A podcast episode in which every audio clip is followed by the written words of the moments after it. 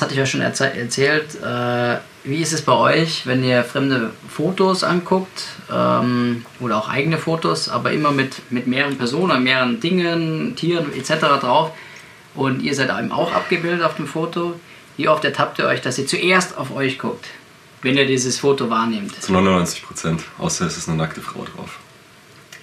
Okay, hier haben wir unseren Chauvinisten schon mal. äh, ich bin es ist, aber wozu? Wozu guckt man sich an? Ist es Eitelkeit? Äh, guckt man, äh, ah, das sehe ich aber nicht gut aus? Oder ich kenne aber so von Leuten, die, ah, löscht das Foto, da sehe ich nicht ja, ja. gut aus. Ja. Äh, ist das schon ein narzisstischer Zug? Auf jeden Fall. Ein ganz, ganz definitiv ein narzisstischer Zug. Ja. Weil, weil, weil der Narzissmus ja besagt, dass man ähm, sich vor allem dadurch definiert, wie man im Außen ankommt. Ja, also du könntest noch sagen, es ist noch ein, ein relativ äh, seichter äh, mhm. Bezug. Ja. Äh, also ja. seichter Bezug. Mhm. Also das alleine reicht noch nicht aus, ja. dass du jetzt pathologischer Narzisst bist, aber es wäre auf jeden Fall ein, ein narzisstischer Zug. Zug ja. Aber wenn man, wenn man nicht mehr auf die äußere Meinung äh, einen feuchten Kehricht gibt, mhm. dass man quasi sagt, das äh, brauche ich nicht, ist, hast du ja dann quasi auch so, ein, so pathologische. Züge. Könnt, könntest ja. aber auch so selbstbestimmt sein. Das ist immer schwierig, das auseinanderzuhalten, einfach selbstbestimmt sein. Ich meine, wenn du, wenn du von außen sagst, okay, das macht Quasi, so. du bist so zufrieden mit, mit dir selbst. Ne? Also Theoretisch, also es ist schwierig, jetzt das auseinanderzuhalten. Ja, ja, also das ist echt Ja, das, das, ist, das ist mehr die Eitelkeit, die da reinkommt. Also von außen ist es eher schwierig, das auseinanderzuhalten. Was im Innen passiert, wäre klar definierbar. Also ob derjenige das macht aus äh, in einer gewissen Weise aus äh, dieser Ego-Perspektive oder einfach sagt, ja, das, das ist jetzt einfach irgendwie gerade, äh, das fühlt sich für mich richtig an oder das möchte ich jetzt einfach machen. Dementsprechend hätte ich es jetzt eingeteilt zwischen narzisstisch und eben einfach selbstbestimmt. Es gibt sicherlich auch den einen oder anderen, der sich dann anschaut und sich einfach extrem geil findet in dem Moment, vielleicht sogar sexuell. sich selber anregen. wenn, man, wenn, man, wenn, man, wenn, man, wenn man meint. Ja, Auto, Autoerotismus. Autoerotismus. Also wenn man. Du, ja. du, du, meinst, du guckst das Bild an und siehst, oh, eigentlich sehe ich am geilsten aus. So. Ja, genau. Bin der Geilste von allen. Das, das ist narzisstisch. Ja. ja. Also ich merke schon, wir werden heute eine sehr lustige, oh. lustige Runde wieder haben, äh, meine lieben Leute da draußen. Heute wieder altbekannter Umgebung. Ich sage das eigentlich völlig sinnlos, weil ihr das äh, nur hört und nicht seht. Noch mal sehen. Ja, die auditive Umgebung. Einen wunderschönen, einen wunderschönen Blick, einen wunderschönen Blick auf mein Bett. Äh, Mit lauter Büchern tatsächlich. Also der hat hinter uns auch Bücher, überall die ihr nicht Bücher. sehen könnt. Überall Vielleicht, wenn irgendwann werdet ihr sehen, aber äh, das sind extrem viele Bücher. Wir haben mhm. äh, ziemlich viel äh, Psychologiebücher. Äh, auf jeden Fall äh, haben wir einen schönen Blick, Ausblick auf ein verregnetes. wir, war, wir sind ja anonym auf einen verregneten Park. auf eine Szenerie er ist, auf jeden Fall der sehr, Düsterkeit. Sehr eine Baustelle. Also sehr, es ist ein sehr tristes, triste Atmosphäre Finde ich, find ich gar nicht so. Und so schaffe ich sofort die Brücke zu unserem heutigen Thema. ah, so gut. Äh, und zwar die dunkle Triade. Wir hatten zuvor, hatten wir noch gesagt, äh, wir wollen erstmal nur auf das Thema Narzissmus eingehen und dann sind wir aber auf das Thema dunkle Triade gestoßen, ähm, das ja quasi noch zwei andere Persönlichkeitsstörungen äh, bzw. Tendenzen dazu nimmt und das dann vereint in dieser dunklen Triade. Mhm. Ähm, und dazu haben wir heute auch wieder unsere Rollen schön aufgeteilt, wie es sich gehört für uns. Mhm. Wir haben einmal Mette, Mette the Ripper, Mette the Ripper, der Psychopath. Also man kann sich denken, dass er der Psychopath ist. Ich bin äh, äh, Laurin oder wie hast du gesagt, La, äh, äh Laurinius, Laurinius Famias. Das ist was altbackenes. Laurinius der Fürst mit Anlehnung an äh, Niccolo Machiavellis äh, Il Principe oder The Prince, der Fürst. Und zu meiner Rechten ja. haben wir den der selbstverliebten Jüngling. Mo, mo, mo, Morzis, Morzis, Morzis, Morzis, Morzis, der, der narzisstische, narzisstische Züge, sagen wir mal, versucht zu unterdrücken, aber man sieht sie, man sieht sie, man sieht sie. Also heute, ja, heute ja. das ist unser Thema. Ja, also natürlich, die natürlich sind die Rollenverteilung auch sehr neutral. Also jeder durfte sich was raussuchen, ja, genau. nach, nach seinen Vorlieben so ein bisschen, aber das hatte natürlich nichts mit der Person selber zu tun. Überhaupt nicht. Nein, überhaupt nicht. Also ich habe mich, ich hab mich äh, überhaupt nicht bereit erklärt. Äh, ich dachte mir einfach, ich nehme einfach das dritte. Aber der Mette war sofort bei Psychopath. Ja, klar, das war- das, das war- das war eben überraschend. war Das war überraschend. Lass mich das mal kann- Psychopath das kann- spielen, ja. Das, das, das, das kann ich gut spielen. Psychopath. Da muss ich nicht so viel recherchieren. Ich einfach eine, Aber es ist einfach nur sein. Das kam wirklich ganz spontan bei dir, ne? Und dann. Also, so treibt man nicht. Also, wir haben das eine schon so Introspektive. getan. Er hat eine Nicht Introspektive so, gemacht. also, es tut nicht so, als hätte ich gesagt, der Psychopath, den nehme ich. Tatsächlich, also, das war jetzt schon. Eine Introspektive und dann kam eigentlich alles. Du hast einfach nur noch aufgeschrieben, was dir so durch den Kopf ging. Das war, Ja. fand ich genial. Ich habe einfach nur noch meine, meine eigene, meinen eigenen Lebenslauf auf. Und, und, und Anekdoten und so, ja, und dann habe ich den da und kalt gemacht. Narzissten hier sitzen. Das heißt, es sind ja auch zwei weitere manipulative äh, Genau. Gestalten, die Ja. den Psychopathen durchaus auch mal in der Nase rumführen können. Mhm. Und dafür sorgen, dass er vielleicht die eine oder andere Straftat weniger begeht. Weil er vielleicht in der Falle, Zumindest, in der zumindest, Falle zumindest die Straftat äh, nicht, nicht ans Tageslicht kommt. Ja.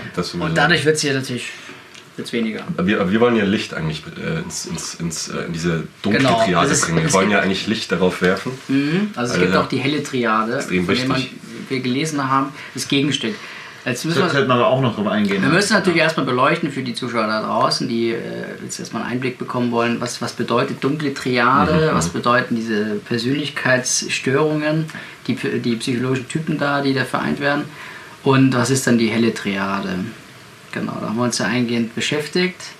Ähm, ich zu meinem, für meinen Teil, ich gehe da noch später ein bisschen näher drauf, äh, als Machiavellist, also ich, äh, wenn man das zusammenfassen möchte in einem Satz, ist es ja quasi Zweck heiligt die Mittel. Trifft es vielleicht ungefähr, also der Machiavellismus ist ja äh, jetzt auf die Psychologie übertragen worden. Zuvor gab es eben nur dieses Buch von äh, Niccolo Machiavelli, der an sich ein, ein Politiker, Schriftsteller, äh, Staatsmann, Diplomat, Philosoph war und ähm, hat in diesem Buch erstmal nur geschrieben, dass dass im Grunde für den Regenten oder den Fürsten in dem Fall äh, es keine Tabus gibt. Alle, alles ist erlaubt, du kannst lügen, du kannst Versprechen brechen, du kannst grausam sein, Angst verbreiten, äh, solange es äh, deiner Herrschaft dient. Ja, das ist also voll auf Effizienz ausgerichtet und, und die Ethik, die Moral wird, wird erstmal hinten angestellt. Ja? Bisschen, Ähm, erinnert mich gerade ein bisschen auf, an House of Cards mit äh, Kevin Spacey.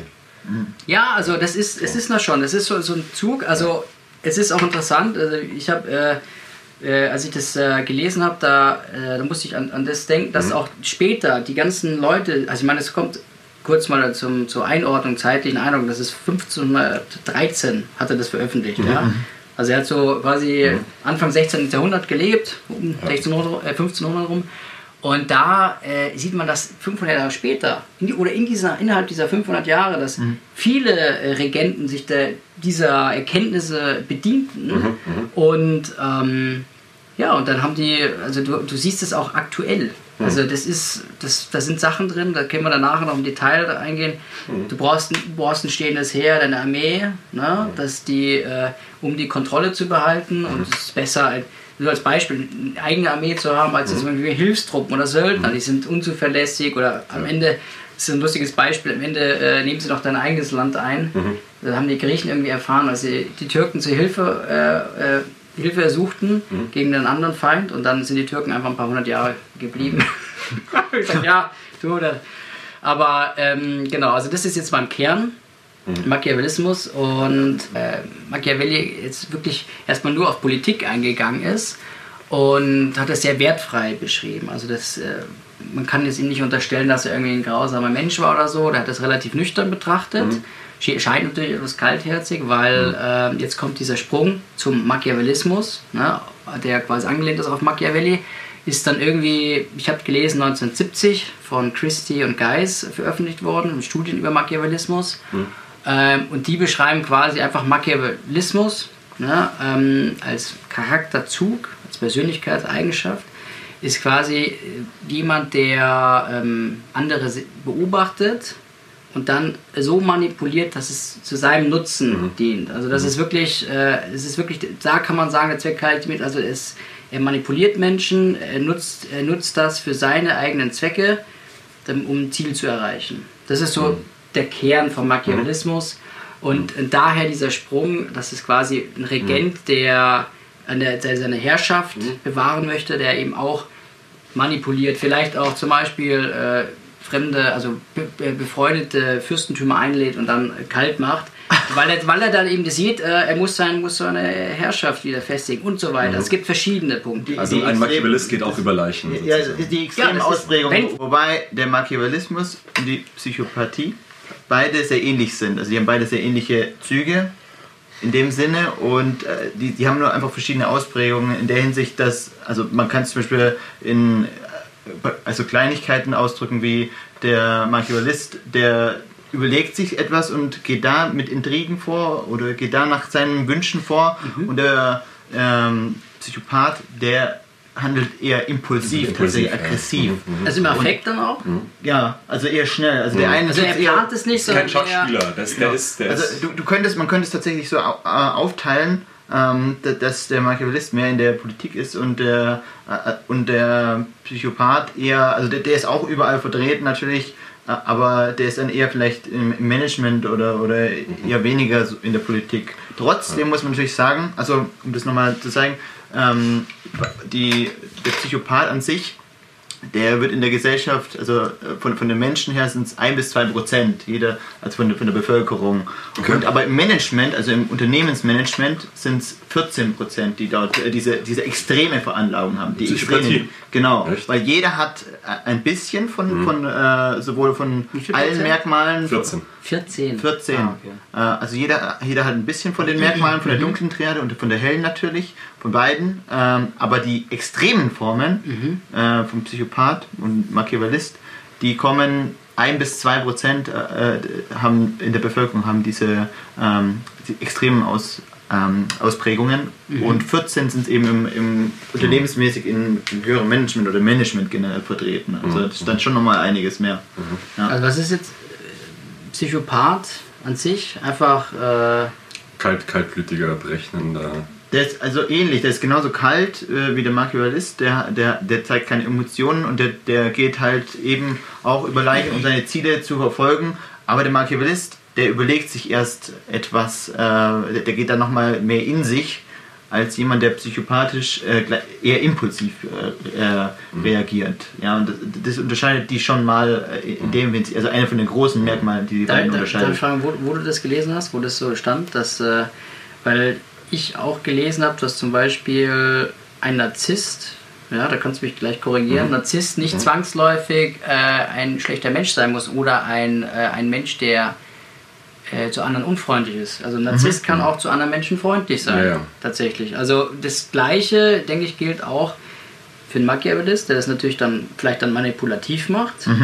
Ähm, und je ausgeprägter das ist, natürlich dann durchgehend. Ja, aber das ist oder nur für, für einen Teilbereich. So interessant ist, wenn du zum Beispiel, du willst jetzt irgendwie, du hast genau ein Ziel, das du, ver- das du verfolgst, irgendwas ganz Spezielles, vielleicht im Studium, irgendeine Klausur erreichen und dann bist du machiavellistisch, um das zu erreichen, aber bist an sich von deinen Charakterzügen nicht so ausgeprägter Machiavellist, das ist nur eine Tendenz, die du letzter Du zeigst. kannst es eh nicht so klar Und abdecken. Du Psychopath- kannst es nie klar ab, Ein Psychopath ist ja dann auch, ist ja einerseits ein psychopathisches Handeln. Und andererseits ist es vielleicht auch eine medizinisch herrührende ähm, pathologische Krankheit, die vielleicht auch genetisch bedingt ist. Das ist für mich eine Frage, die ich in den Raum werfen möchte, weil ich ein Buch äh, gelesen habe, das der der Lucifer-Effekt, ähm, Sam- Sambardi oder so, Philipp Sambardi, ähm, der auch dieses Stanford-Experiment gemacht hat, ist sehr interessant. Und, und äh, da geht es eben darum, dass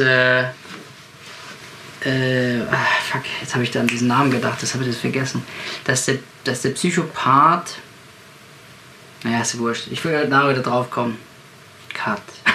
nee, mach weiter, mach weiter. Ich komme gleich wieder drauf. Nee, also tatsächlich, Ähm, ja, erzähl, ich muss, ich muss tatsächlich kurz- Schlussfolgerungen waren das. Aber äh, also das Buch Psychopathen, was man von Heiligen, Anwälten und Mördern lernen kann, äh, halt in der Hinsicht auch nochmal einen anderen Bereich äh, beleuchtet. Also was man halt dann doch eben in der heutigen Gesellschaft dann auch von denen lernen kann sogar noch. Äh, und hat dann halt eben äh, das mit 1 bis 2 Prozent äh, kam halt eben dort drin und der, der Rest waren auch Schlussfolgerungen, wobei man die Stereotypen nicht immer klar ab, äh, voneinander abtrennen kann. Die haben halt oft sehr ähnliche ähm, Züge, wobei eben der Machiavellist und der Psychopath sich eher noch ähneln in der Hinsicht als der Narzisst. Ja? Also, äh, was ich sagen wollte vor, ähm, um das nochmal aufzufassen, Ähm, das heißt nämlich Philip Zimbardo, der dieses Stanford-Experiment gemacht hat. Da können wir nachher vielleicht mal drauf eingehen, aber äh, es geht im Buch, der Lucifer-Effekt, geht es vor allem darum, dass er äh, beschreiben oder beleuchten will, dass, es, dass der Mensch von Grund auf nicht böse ist, also dass es nicht irgendwie so eine Pathologie oder Anlage, Mhm. Genetik gibt, sondern dass er eher dazu gemacht wird. Also in jedem wohnt es quasi inne, boshaft zu handeln. Ja? Und dann, und er beschreibt Kriterien, ähm, wie das begünstigt wird. Und das ist ganz interessant. Also ich, ich kann es auch gerne jetzt schon, wir können es jetzt schon jetzt mal, wenn du besprechen. jetzt gerade dabei bist, dann mach es gleich. Weil, also du hast es ja, ich hab, weiß, du hast es auch gelesen, Ja, es ist deswegen, super, deswegen Buch, ja. äh, für dich, dann, äh, Mhm. du kannst dann gleich mitreden. Ähm, also er sagt natürlich, weil das nicht angeboren ist, gibt es diesen situationalen An Ansatz oder situativen Ansatz, dass du äh, in, eine, in eine Lage versetzt wirst, da ähm, musst, musst du dich entscheiden und Genau, das sind extrem, vielleicht Extrembedingungen. Ähm, und die begünstigen, dass du, dass du moralisch verwerflich handelst. Diese ja? negativen Eigenschaften quasi äh, äh, verstärkt werden, die man Genau, genau. Also das, das Negative, ja, also das in jedem schlummert es vielleicht, Mhm. ein bisschen weniger, ein bisschen mehr.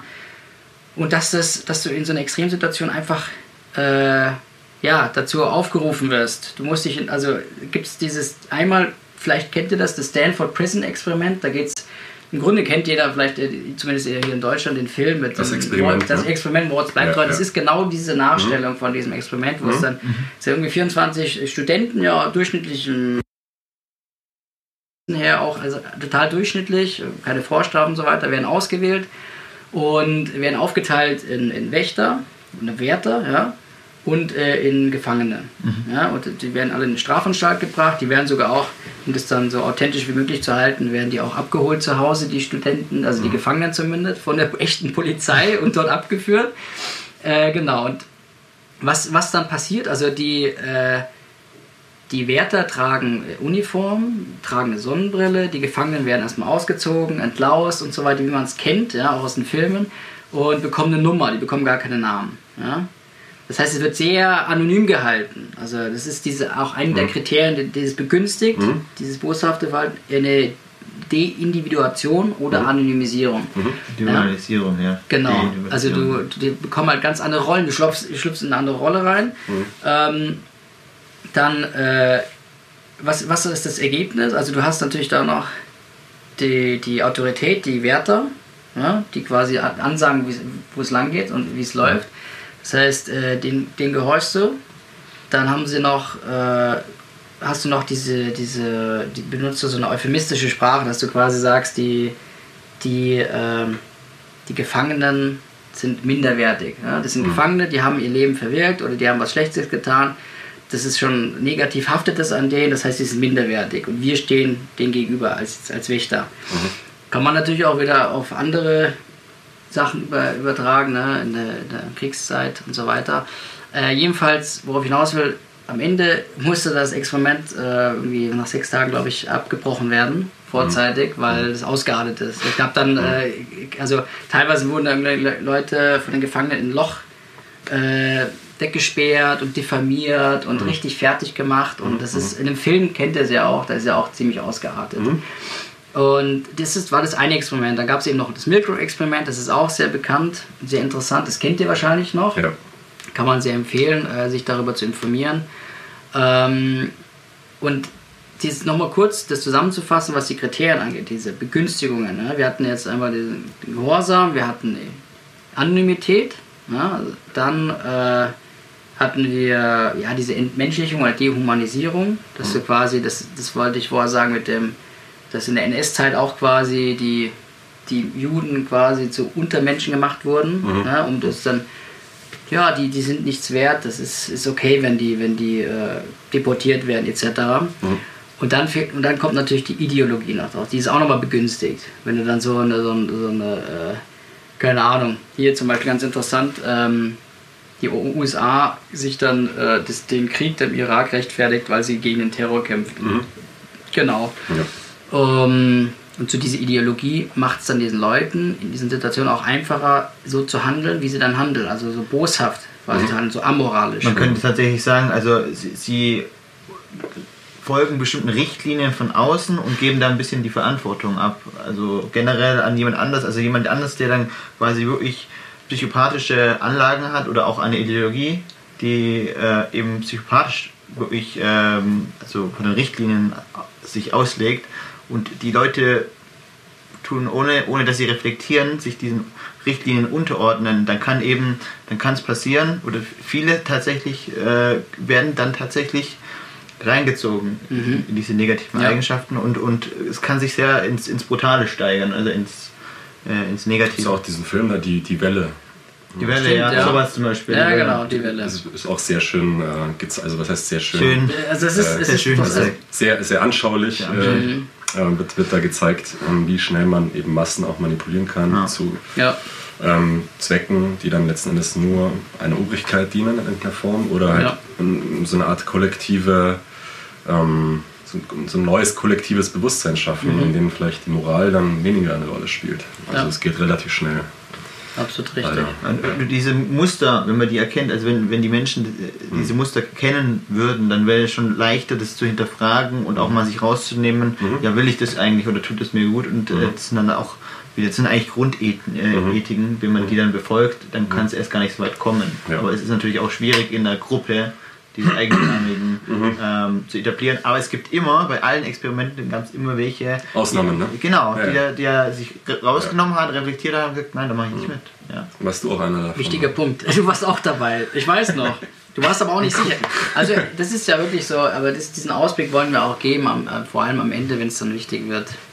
Dass, es, dass es nicht nur diese, diese abnormalen Abnormalitäten oder abnormen äh, Charakterzüge gibt. Also habe ich es richtig verstanden. Machiavellismus war früher so eine Art äh, einfach Führungsmethode, eigentlich nur. Also Machiavellismus Ähm, an sich ist eigentlich, äh, gibt es nur so richtig in der Psychologie oder Schon, ne? Also, Weil- weil- also es ist nur die, die Art und Weise, wie Machiavelli, was Machiavelli... hat ja nicht den Machiavellismus. okay, das ist also von der. Psychologie Das sozusagen wurde einfach so übernommen. über- übernommener Begriff. Aber okay. genau, aber ich kann mir, ich bin mir gar nicht sicher, ich kann es schon sein, dass es so in Richtung Wirtschaft, Unternehmertum, dass es dann auch so der Zweck halt die Mittel, dass es auch so platziert wird. Da sieht man das Oder? oft. Also das ist ja gerade gerade im was das Management und so anbelangt. Da, da gibt es aber Wen- Weniger so als Grundpersönlichkeit, oder? Ja. Ma- Aber deswegen muss man da auch nochmal unterscheiden. Und zwar ähm, als psychische Verhaltensstörungen gehen Narzissmus und äh, Psychopathie durch. Der Machiavellismus selber, den, der wird nicht als Verhaltensstörung angesehen. Der wird dann entweder einen von beiden oder anderen Extremen zuge, zugesprochen. Ja?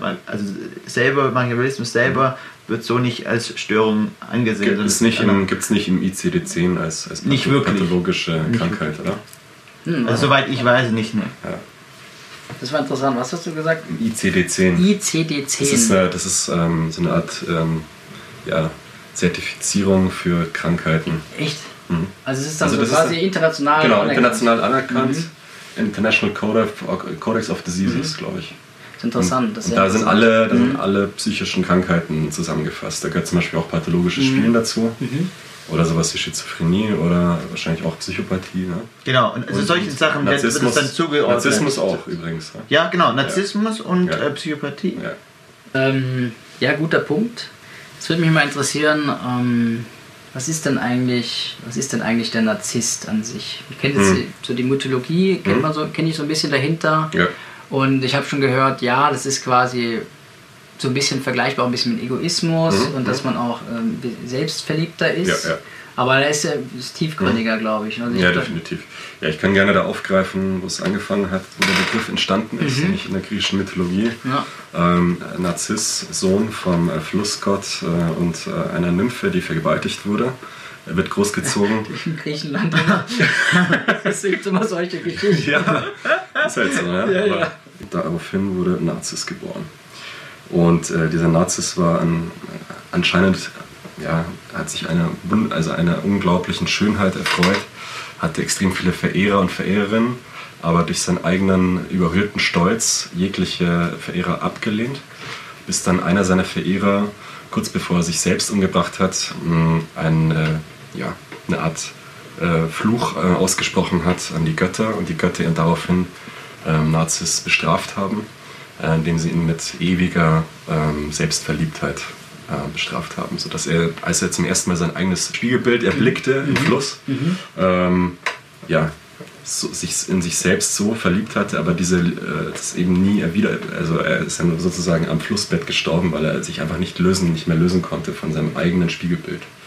Und dann gibt's, Verhungert. ja, es gibt eine, ähm, eine Version, die besagt, dass er irgendwann, dass irgendwann ein Herbstblatt in den Fluss gefallen ist, woraufhin er dann dachte, er ist, er ist hässlich und daraufhin dann Selbstmord begangen hat. Weil er alles, es war ja sein ganzes Leben, war, Ja. er, war er selbst, die Liebe zu sich selber Ja. sozusagen. Äh, diese unstillbare Liebe, die, die niemals befriedigt wurde. Und als er dann, als dieses Blatt dann irgendwie sein Spiegelbild so verzerrt hat, ähm, fand, fand er sich so hässlich, dass er daraufhin nicht mehr leben wollte. Das ist die eine Version. Die andere Version ist dann, dass er einfach äh, im Fluss ertrunken ist oder so. Einfach ertrunken. Ja. Aber das ist die unromantische Variante. Ja, ist auf jeden Fall sehr. Aber jetzt höre ich da erstmal die Grundzüge raus. Selbstverliebtheit. Mhm, genau, genau. Also, wie ist das dann weiter in die Psychologie übertragen worden? Das war ja so die mythologische. Mhm. Ja, genau. Die Geschichte. Psychologie, also zum ersten Mal hat eigentlich Freud diesen Begriff auch äh, befasst, hat gemeint, jedes Kind, jedes Baby ist eigentlich narzisstisch, Mhm. weil es noch keine Objektliebe außer die Liebe zur Mutter hat. Mhm. Ähm, dementsprechend erstmal eigentlich nur sich selbst liebt. Ähm, dass dann aber eigentlich in der normalen Entwicklung äh, dann auch die Objektliebe äh, entsteht und die da auch gefestigt wird, dadurch, dass man dann ähm, natürlich auch andere Menschen um sich herum hat, Ja. mit denen man Kontakte, Beziehungen aufbaut und so weiter und so fort. Und ähm, beim Narzissten ist es eben der Fall, dass er ja, das Ganze wieder umkehrt, das heißt die Objektliebe wieder in die Selbstliebe umkehrt und somit ähm, immer in diese, in diese gefesselt ist, sozusagen von dieser falschen Selbstwahrnehmung. Ja. Sprich, ähm, eigentlich nicht fähig ist, andere Menschen zu lieben, nur sich selbst, ähm, was aber natürlich keine wahre Liebe darstellt.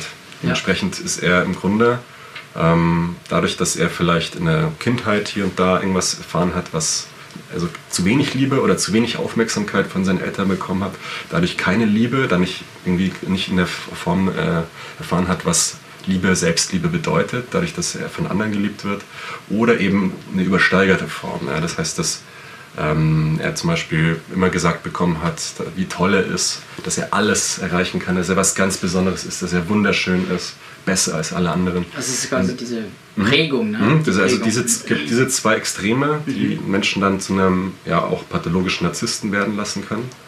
Ähm, und ähm, es eben extrem schwer ist, das auch zu behandeln oder zu therapieren, weil der Narzisst immer davon ausgeht, dass seine eigene Meinung die einzig richtige ist und ähm, alle anderen Meinungen eben nicht zählen. Und alle anderen Meinungen werden dann, wenn sie, entweder werden sie einfach abgegolten oder abgetan als nicht gültig oder teilweise sogar als persönlichen Angriff gesehen. Und dadurch ist der Narzisst dann teilweise auch manchmal rachsüchtig und möchte dann, dadurch, dass er sich selber so gekränkt fühlt in seiner eigenen ähm, ja, Selbstwahrnehmung, die, die, die auch bestehen, also er muss sich selber schützen, das ist eben schon ein krankhafter Schutz seiner, seiner eigenen Selbstwahrnehmung. Ähm, dadurch muss er das kompensieren, indem er dann andere abstraft dafür, also rachsüchtig ist, andere Leute, Menschen manipuliert zu seinen Zwecken. Also es kann dann auch in einer extremen Form auch sehr schädlich für sein Umfeld, für seine Umwelt sein. Es sind aber auch oft Menschen, die halt sehr erfolgreich sind, weil sie ähm, natürlich immer Ruhm möchten. Also sie wollen von außen anerkannt werden möchten ähm, einfach diesen Ruhm erlangen, dadurch, dass sie eben die Anerkennung von außen bekommen. Das ist alles. Also das heißt, in der heutigen Welt ist es, heißt ein Narzisst ist eigentlich ein Schlaraffenland, dadurch, dass es soziale Medien gibt, wo man sich selber so gut darstellen kann. Ähm, Narzissten haben halt auch oft, da gibt es auch Studien, die besagen, dass ein Narzisst auch mh, so meistens mindestens 500 Facebook-Freunde bis zu 1000 Facebook-Freunde hat, aber keine richtigen Beziehungen. Das wollte ich jetzt gerade fragen. keine- Es sind keine richtigen menschlichen Beziehungen, es sind nur, in dem Fall auch nur fast schon wieder machiavellistisch Mittel zum Zweck, um sein eigenes Ego zu überhöhen. Und er eilt von Ruhm zu Ruhm zu Ruhm, aber er wird niemals wahre Erfüllung finden. Deswegen ist er gefesselt. Frage, ähm, sehr, danke dir für die Mhm. Ausführung. Ähm, gibt es denn durch die medialen Plattformen, die es Mhm. immer jetzt gibt im digitalen Zeitalter, gibt es dadurch mehr Narzissten oder gibt es einfach nur mehr äh, Möglichkeiten, dass Narzissten sich Mhm. äußern können und sichtbar werden?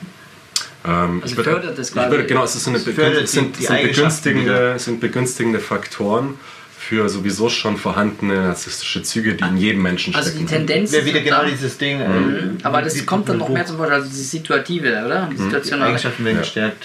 Das, Ja, ist, das, ist, das ist interessant, also ähm, ist schon dann was. Mhm. Wir haben deswegen eine krankhafte Gesellschaft, weil wir so, so Plattformen bieten, mit denen die Menschen nicht wirklich umgehen können. Also zumindest Mhm. Ja. in falscher Weise teilweise. Das ist natürlich nicht über, nicht Mhm. über einen Kamm scheren. Das heißt, wenn jetzt drei Narzissten sich treffen, Mhm. gibt es keinen Kompromiss.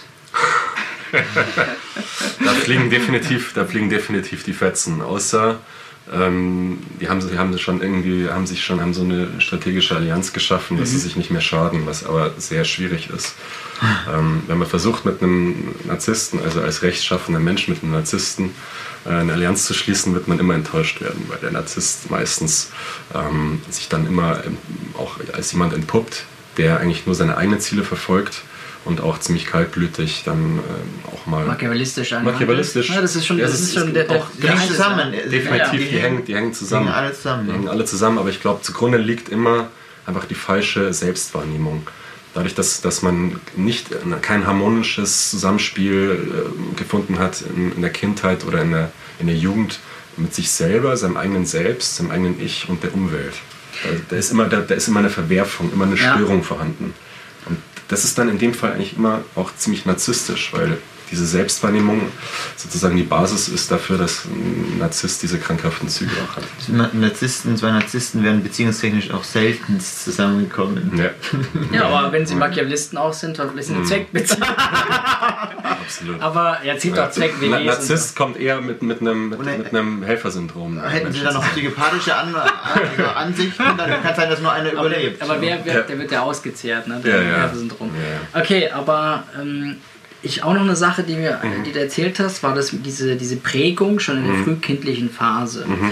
Und jetzt würde mich was interessieren, ich habe nämlich auch ein Paper gelesen über Mhm. Machiavellismus und quasi wie er begünstigt wird durch die, ähm, durch die, früh, also durch die Kindheit, Mhm. wie er auf, aufgewachsen ist. Und das andere, äh, wie, wie wird Machiavellismus auch tatsächlich, wenn man jetzt die Tierwelt auch noch dazu nehmen will, ne, Mhm. kann man vielleicht, ähm, aber jetzt mal auf Menschen bleiben wir reduziert, ähm, wie die, ähm, das heißt äh, Life, Fast Life History äh, Strategy. Also quasi, ich habe es versucht so zu übersetzen, wortwörtlich, einfach die, sch schnelle Lebensgeschichte. Strategie heißt sofern, äh, dass du, also was beschreibt die Fast Life History Strategy, dass du quasi so, du hast sehr ähm, schlecht äh, vorhersehbare Bedingungen, Umweltbedingungen, Klima, also alles so im Umfeld. Äh, Das heißt, du versuchst, äh, viele Nachkommen zu zeugen, sehr schnell und wenig Energie investieren. Das ist die Strategie. Du hast, ja, ja, ist so. Ähm, du hast eine höhere Sterblichkeitsrate, aber äh, unter den Bedingungen ist es vielleicht die richtige Variante. Und das begünstigt letztendlich den Machiavellismus. Einerseits für dich selber als, als reproduzierendes Wesen, aber auch die Nachkommenden. Ja, das ist diese, diese, was Machiavellismus fördert. Und ich denke mal, dass es auch die anderen Charaktereigenschaften fördert. Interessant ist aber jetzt in der Studie, dass, ähm, dass auch die äh, Beziehung von, von den Eltern zum Kind und zwar auch im Verhältnis zum Geschlecht des Kindes eine Auswirkung haben, ob, der, ob das machiavellistische Aus, also ob die Aus, Ausprägung des Machiavellismus größer oder geringer ausfällt. Das heißt, äh, da steht dann, dass ähm, wenn, der, wenn der Sohn von seinen ähm, Eltern oder jetzt im Speziellen vielleicht auch vom Vater äh, nicht, nicht unfassbar streng behandelt wird, also, unfa also eher so eine, so eine, sagen wir so eine ablehnende Variante, dass man quasi, man kümmert sich nicht um ihn, oder eine sehr überfürsorgliche Variante. Also irgendwie was dazwischen ist, was dazwischen ist, begünstigt Machiavellismus tatsächlich. Also eher die, die Extremen für den Sohn äh, sind weniger machiavellistisch Okay, äh, prägend als die, diese chaotischen dazwischen, ja, so ein bisschen mehr, ein bisschen weniger und so weiter. Und es ist bei den, bei den äh, Mädchen oder bei den Töchtern ist es so, dass die, ähm, wenn sie eine, äh, zu, eine fehlende Fürsorge, fehlende Empathie erfahren, dass sie dadurch auch, äh, da klingt, das klingt wahrscheinlich logischer, dass sie dann auch machiavellistische Züge bekommen. Wenn sie älter werden. Ne? Ja, ja, Schon von Kind auf, weil sie quasi, wenn sie diese, diese leichte Ablehnung oder leicht äh, fehlende Fürsorge spüren, dass sie denken, sie die Ressourcen, die sie zum Überleben brauchen, sie finden sie nicht bei der Familie, diese familiären Ressourcen, sondern müssen sich selbst drum kümmern und dann müssen sie schauen, der Zweck. Ne? Durch, durch Geltungsdrang äh, in der Gesellschaft. Also das ist, das ist eine Studie und es gibt, gibt natürlich ah, tausende und abertausende Studien, aber es ist schon eine interessante Sache, dass man so früh natürlich geprägt wird und diese ganzen äh, Sachen noch mehr forciert werden, aber andererseits und in, in uns allen das innewohnt und jeder so unterschiedliche Tendenzen Ja. ne, vorweist. Das hat bei dir dazu geführt, dass du Psychopath geworden bist. Ne, Ihr zwei. Bist du Psychopath geworden oder warst du immer Psychopath? Das ist jetzt die Frage. Ne? Frage. Ihr, ihr habt die Ausprägung noch st- verstärkt, sagen wir so. Was ist eigentlich, was ist der Joker eigentlich von Batman? Das ist Psychopath, oder? Weil du das Bild gerade Ja. siehst. Ja. Das ist, eine, das ist eine interessante Analyse, ja, eine Personenanalyse. Schon Psychopath, oder? Der Joker. Ja. Weil der, ist, der Ähm, macht's ja, der macht's aus Impuls. Der hat seinen eigenen inneren Wahnsinnig Impuls, Er will, ja. er will, er will die Gesellschaft äh, irgendwie er ist Chaot. zerstören. Er ist Chaot. Er möchte die Aber dann hat er, er hat ein Ziel und er nutzt, er hält nicht viel von Geld, nutzt es Mhm. aber, weil er mit viel Geld ähm, oder mit Geld viel erreichen kann. Mhm. Ja. Ähm, und Das ist auch eine wichtige Eigenschaft de- des Psychopathen. Also wenn, wenn, wenn sich ein Psychopath was in den Kopf gesetzt hat, dann zieht er das auch impulsiv schnell durch, so ungefähr. Mhm. Das wird, dann gibt es da keinen Weg mehr vorbei, so ungefähr. Äh, während äh, jemand, der jetzt nicht solche krassen Ausprägungen hat, erstmal überlegt und oft gar keine Entscheidungen Mhm. fällen. Beim Psychopathen werden die Entscheidungen sofort gefällt. Da kommt auch Langeweile mag ein Psychopath, also mit starker Ausprägung Mhm. überhaupt nicht. Äh, da, das wäre ja Zeitverschwendung. Ja. Ähm, und da wird sofort entschieden und auch äh, das dann generell gleich irgendwas gemacht, so ungefähr. Was sind denn die, die Motive bei, von, von einem Psychopathen, dass er so handelt, wie er handelt? Also man, da müssten wir jetzt natürlich äh, äh, mal diese Grundeigenschaften durchgehen. Ja. Also vielleicht machen wir das jetzt auch gleich an, an der Stelle. Ähm, also ein Psychopath ist sich keiner, kein Fehlverhalten, keiner Schuld bewusst. Ja? Mhm. Er macht einfach das, weil, äh, ohne irgendwelche, ohne Rücksicht auf Verluste. also ich weise dich darauf Genau. hin, dass du äh, Dreck gemacht hast auf dem Boden und äh, Ja, aber der gehört dahin jetzt dann in dem Moment. genau, aber du würdest sagen, äh, wieso? Was ist das Problem? Also du würdest quasi meine, Genau. meine Gefühle würdest du nicht wahrnehmen. Also du hast keine Empathie. Nee. So kenne ich Aber dich. auch keine, auch, auch keine Selbstreflexion, oder? Also wenig.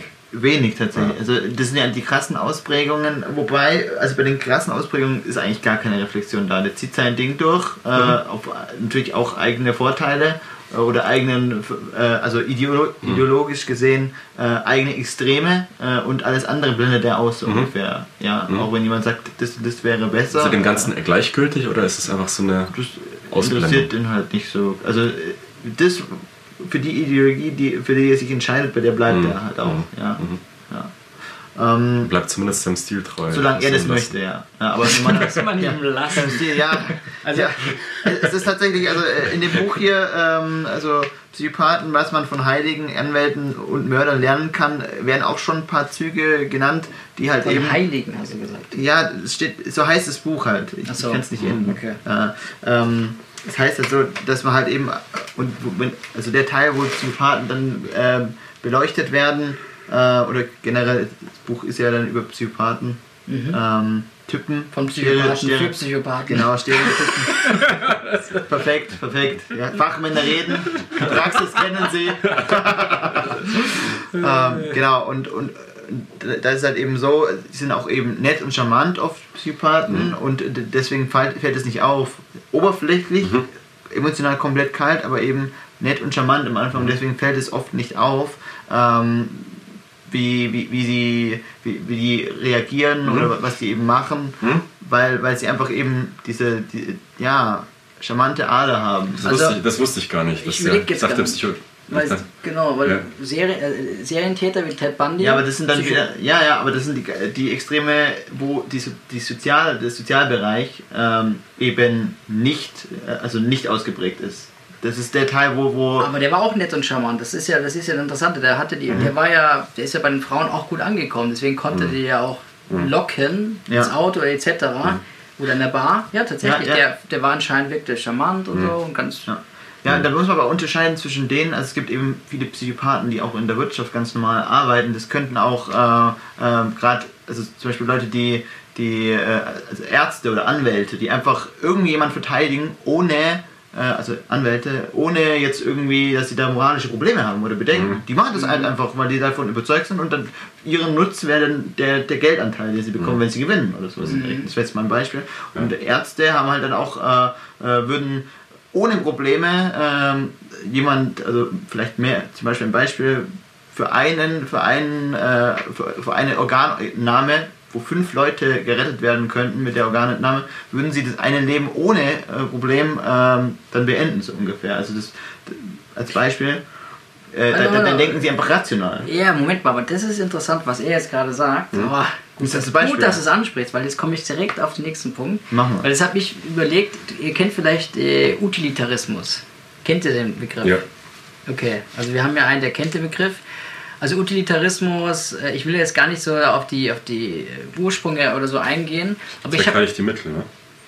naja, also ich habe jetzt überlegt, ich habe den versucht, de, dem Machiavellismus gegenüberzustellen. Weil Utilitarismus, wenn man es jetzt in, in Spocks-Worten ausdrückt, ne, weil wir haben ja vielleicht auch Trekkies da draußen, äh, ich mag Star Wars, nein Quatsch. Also Beides gut, äh, aber er sagt, äh, das Wohl der vielen wiegt mehr als das Wohl der wenigen oder der, des Einzelnen. Also im Grunde äh, gibt es dann diese, diese, also das ist sehr viel mit, mit rein, die reine Theorie, wo du dann irgendwelche ähm, die, die Szenarien durchspielst, wo du ein Dilemma hast. Ja, du hast ein Dilemma bei dem Szenario, ihr kennt es vielleicht, du hast eventuell einen Zug, der, äh, was weiß ich, 100 Passagiere hat und mit rasender Geschwindigkeit irgendwo fährt und dann ist da plötzlich ein Kind auf den Gleisen und er könnte, er könnte bremsen, dann würde das Kind, äh, könnte das Kind retten, ja, aber äh, wenn er bremst, sterben auf jeden Fall zehn Leute, zehn Passagiere, weil die einfach irgendwo hinknallen. Und dann muss er aufwiegen, Hm. töte ich jetzt das Kind oder töte ich jetzt die zehn Leute? Das Das, ist, das ist das Dilemma und, ähm, und da ist beim Utilitarismus ist eben, versucht man diesen moralischen und vielleicht auch rationalen Ansatz zu gehen. Aber es darf nicht kaltherzig sein. Also das Interessante, der John Stuart Mill, der diesen Ausdruck da auch geprägt hat, äh, sagt, dass diese Utility, dass das nicht so einfach nur Nutzen sein soll, wie so äh, wie eine Finanzwelt vielleicht das äh, Nutzen-Kosten-Faktor, sondern dass es eben, es geht darum eher um Glück und individuelles Wohl. Deswegen geht, gibt es nämlich auch einen negativen Utilitarismus, der quasi darauf abspielt, dass das Leid zu, so groß, äh, zu, so gut wie möglich zu minimieren. Also quasi nicht das Wohl zu, äh, zu anzuheben, sondern eher das Leid zu reduzieren, quasi die andere Seite. Und das ist eben die Frage. Also der Machiavellist, der macht es ja aus persönlicher, persönlichem Trieb. Das ist ja wirklich auf sich bezogen und auf sich bezogen. Aber dieser Utilitarismus ist ja eher, der stellt ja die einzelne Person hinten an und, und, der, äh, und fördert mehr das Gemeinwohl. Ja, das Wohl der, das heißt auch das Wohl der vielen und der Armen ist wichtiger als der reichen wenigen. So ist die Idealvorstellung in der heutigen Gesellschaft. Wünscht man sich das äh, allen und äh, wir versuchen das auch in unserem Podcast natürlich ein bisschen zu feuern, zu befeuern und zu fördern. Aber genau, das, das fand ich interessant, dass du das gesagt hast, ja. Wobei man eben bei diesen Studien, es gab ja mehrere Studien dazu, ähm, wo man eben Bilder, schreckliche Bilder oder brutale Bilder und eben sehr menschliche oder herzliche Bilder gezeigt hat, wie zum Beispiel jetzt jemand, wenn sich jemand umarmt, herzlich und dann halt eben Kriegsbilder oder der, Ja. dergleichen. Und dann gab es halt eben so, dass bei, bei Menschen, äh, die einen normalen Hintergrund hatte, hatten eben dann in, in den emotionalen Bereichen des Gehirns halt Ausschläge gegeben hat, ganz normale. Bei ähm, ähm, Psychopathen Nicht. eben fast gar nicht oder ja, gar nicht oder fast gar nicht, ja. Und äh, das Interessante war nur bei der Stu- bei, bei also einer Studie, von der die ich, wo ich gelesen habe, einer Studie haben sie dann äh, den Psychopath, also den Leuten, die wenig äh, äh, Reaktion gezeigt hatten, haben die gesagt, fühl dich doch mal da rein in die Lage, fühl dich doch mal Ja. rein äh, in die Bilder und dann haben die tatsächlich vergleichsweise mehr Emotionen gezeigt. Und das ist eigentlich auch wieder ein Zeichen, dass es doch nicht alles so festgefahren ist, sondern dass es Ja. wirklich äh, vielleicht auch Anlagen ist, aber vielleicht eben doch änderbar ist. So. Das ist interessant hier von, von Goethe. Es bildet ein Talent sich in der Stille sich ein Charakter im Strom der Welt? Kann man in vielerlei äh, Hinsicht auslegen, aber ich glaube, das spielt so darauf an, was du sagst. Mhm. So würde ich das sehen. Weil ähm, letztendlich, wenn die, wenn die Gemeinschaft, die Norm besser werden, dann, dann wird auch das Individuum an sich Mhm. gefördert. Also Ja, auf jeden Fall. Zick, Zickmühle. Aber andererseits begünstigt die Gesellschaft ja dann auch wiederum sowas wie Narzissmus, auch Mhm. teilweise Machiavellismus, wie man sieht. Und äh, ihr beide wisst ja, ihr seid auch nicht die Größten, die Kleinen. Jetzt kommt ein interessantes Thema. Politik. Du Schwein, du! Ich mach dich fertig! Ich hab gesagt, was du du sollst. sagst. Pass auf, was du sagst, gell? Das ist wie gesagt, es kann sein, dass du die nächsten zwei, zwei Minuten nicht mehr willst. Ich Ja, schau dir so was von Ich alleine. sitze ich das. nehme den Machiavellisten und den Psychopathen. Ich soll es mir wirklich gut überlegen. Es kann dann sein, dass du bei der Hälfte der, der Aufnahme da weil Ich hab übrigens- einfach weg. als einfach weg. Als Machiavellist habe ich natürlich diesen, äh, diesen Stuhl angesägt und äh, du wirst natürlich so ungünstig fallen, dass du mit dem Kopf aufschlägst und du bist für kurze Zeit gelähmt und in dieser kurzen Zeit kannst du dich nicht bewegen. Nein, nein, viel, viel angenehmer. Nein, du wirst, du, wirst, du wirst alles mitbekommen, wirst dich aber nicht bewegen können und dann werden wir uns über dich stellen. Ich kann es nicht sagen. Am Ende, am Ende, Das war FSK, da kommt dann eher die psychopathische Ader raus. Am Ende wird es halt so sein, dass dann, wir haben am Anfang haben alle, alle geredet und am Ende rede ich nur noch ich, weil ich einfach dann gar nicht, es kommt gar nicht mehr vor, ihr redet einfach Aber- nicht mehr, weil ihr gar nicht mehr da Aber seid. jetzt, äh,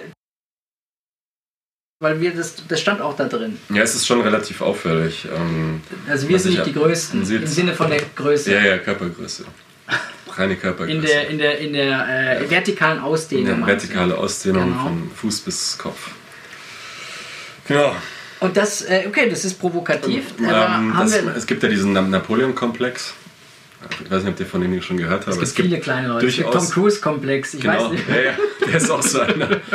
nee, aber dass, dass kleine Leute immer einen übertriebenen Geltungsdrang haben und sich also dann auch manchmal Richtung Narzissmus, auch ein bisschen Richtung ähm, Machiavellismus, ähm, Narzissmus tendieren, Mhm. beide. Ja.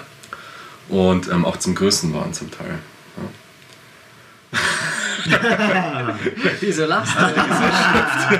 Die Gesellschaft begünstigt das natürlich, dass dann zum, Beispiel die, äh, das Szenario, ne, du bist Mhm. äh, als Kleiner hast du vielleicht keine Chance gegen Große körperlich, aber musst halt umso mehr dann vielleicht einfach wortgewandt sein oder dir irgendwie vielleicht irgendwie was, was aushacken. Ja, also Interessant, dass du das sagst, weil sowas habe ich auch gelesen. ja, also mehr durch, äh, mehr durch die geistige, geistige Überlegenheit dann trumpfen und ähm, sich dann immer wieder durchsetzen, aber auch diesen Drang zu haben, sich immer wieder durchzusetzen gegen andere, die vielleicht größer, die vielleicht stärker sind, Mhm. aber eben durch Worte, durch, durch Taten, nicht durch Gewalt. Ja? Was ja auch vielleicht ganz gut ist auf der einen Ja. Seite, aber wenn man sich dann ansieht, äh, was es da für Persönlichkeiten da gibt, äh, ähm, oder aber auch vor allem in der Politik, Also ich gehe richtig immer schön pumpen, damit ich das eben, dass mich schon durchsetzen kann, ne? mit meinen 1 1,68. Absolut. Nee, aber gibt es auch, wirklich- gibt's auch wirklich Studien, ne? Und da das, ist, das ist aber die äußere, also die Wahrnehmung, immer, immer sich zu behaupten. die Ne? Wahrnehmung vom Äußeren. Ne? Wie, Mhm. wie, wie wird man wahrgenommen? Das heißt, wie, wird, wie wächst man Mhm. auf? Wird man schikaniert oder Mhm. wird man eher äh, warmherzig behandelt? Ähm, das ist klar ein gesellschaftliches Problem, weil Mhm. was ist denn die Normgröße? ja? Ist Ja. abnormal äh, quasi, wenn man außerhalb von dieser Norm liegt. Mhm. Das heißt, die Größe, was weiß ich, da in dem Mhm. Einbuch Ja. von äh, hier, wir haben es ja, ist er denn verrückt oder normal? Ja, wenn halt im? Schulhof, wenn halt im Schulhof äh, drei Viertel der Leute größer sind als du, dann bist du klein. Ja, warte mal. Also, ja, gut, äh, klar, wenn, wenn, das wenn die Norm ist, aber du kannst ja natürlich auch dich auf was anderes beziehen. Du sagst dir, ja, also irgendwo habe ich gelesen, ja, im Durchschnitt ist äh, 1,73 ist ideal. Im Durchschnitt, wenn man vielleicht global auch noch sieht. Dann bist du aber in Deutschland dann doch wieder klein oder in nordischen Ländern und dann in südlichen Ländern bist du dann doch groß. Und äh, letztendlich ist es ein gesellschaftliches Problem, weil, weil es wird einem vermittelt, wie die Ideale sind. Und wenn die Ideale auf irgendwelchen Postern dargestellt werden von irgendwelchen Models, die bes- bestimmte Maße haben und das ist Schönheit, ja, dann ist es, ist es ein extrinsisches Problem und dass wir, dass wir so, das nehmen wir auf und machen das zu unserem Problem.